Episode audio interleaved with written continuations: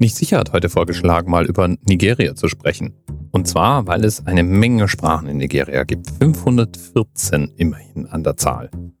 Also bin ich losgezogen und habe mal nach Infos zu Nigeria gesucht. Speziell, was ist eigentlich so passiert in den letzten Wochen? Was sind so die Geschichten, die Tante Google uns über Nigeria zu erzählen weiß? Und da dominiert zumindest mal in den letzten 24 Stunden eine Meldung. Welcome to Sports News. Nigeria's Super Eagles have become the first African side to qualify for the 2018 FIFA World Cup in Russia. This follows a 1-0 win over Zambia. Ja, die Qualifikation für den FIFA World Cup in Russland. 1 zu 0 gegen Sambia. Until Alex Iwobi scored what turned out to be the winner in the 74th minute.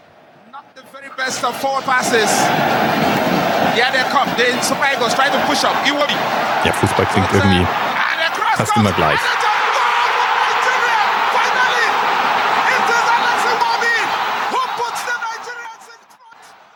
Am selben Tag, im selben Stadion, genau genommen direkt vor dem Spiel, kam es aber auch noch zu einer anderen Meldung.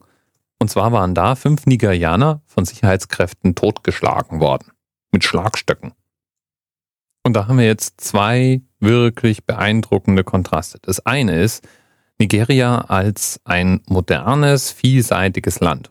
140 Millionen Menschen leben in Nigeria. Es ist ein großes Land, ein vielseitiges Land, eins mit viel Geschichte und viel Kultur. Auf der anderen Seite ist Nigeria schon seit Jahrzehnten bekannt für eine unglaubliche Korruption, für Gewaltausbrüche. Manche Bereiche von Nigeria haben bürgerkriegsähnliche Zustände und Gruppen wie Boko Haram sind aus Nigeria leider zurzeit nicht wegzudenken. Dabei könnte das Land eigentlich reich und erfolgreich sein. Es verfügt über nicht unwesentliche Erdölvorräte und eine wirklich nennenswerte technologische wie gesellschaftliche Infrastruktur. Die größte Stadt Nigerias ist 10 Millionen Einwohner stark. Und Nigeria hat mehrere Millionen Städte. Über die Hälfte der Bevölkerung wohnt in Städten. Die Regierungsform ist die einer präsidialen Bundesrepublik. Man könnte also sagen, es ist eine Art Mischung aus dem französischen, britischen und deutschen Regierungssystem. Nigeria war britische Kronkolonie und ist immer noch Mitglied des Commonwealth. Daher ist auch Englisch die offizielle Amtssprache Nigerias. Die anderen Sprachen Nigerias, immerhin ungefähr 514, die werden in drei Familien einsortiert. Niger-Kongo, Nilo-Sahara und Afroasiatisch. Der Großteil der nigerianischen Sprachen wurde nach neuester Forschung schon vor knapp 4000 Jahren in ungefähr denselben Gegenden gesprochen, wie sie auch heute noch gesprochen werden.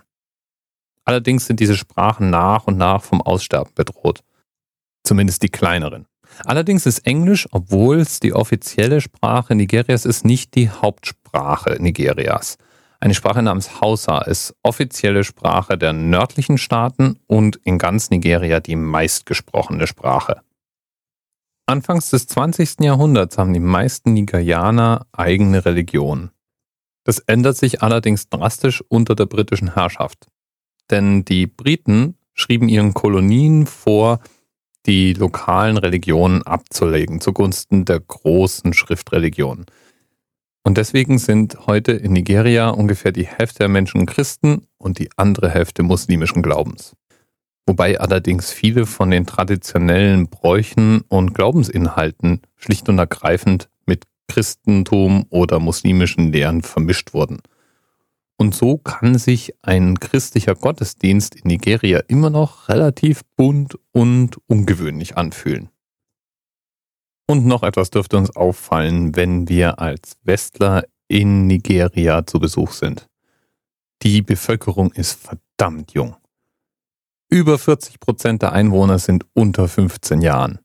Und weitere knapp 30 Prozent sind irgendwo zwischen 15 und 29 Jahren. Nur 4 Prozent sind in der Altersgruppe 60 bis 75 und über 85 gibt's praktisch nicht mehr. Demgegenüber steht eine regional unterschiedliche Kindersterblichkeit von bis zu 10 Prozent. Die Nigerianer freilich lassen sich von sowas nicht deprimieren. Es gibt immer wieder Studien, in denen versucht wird herauszufinden, in welchen Ländern die glücklichsten Menschen leben. Und Nigeria ist da immer wieder der Sieger. Oder doch einer der Top Ten Favoriten.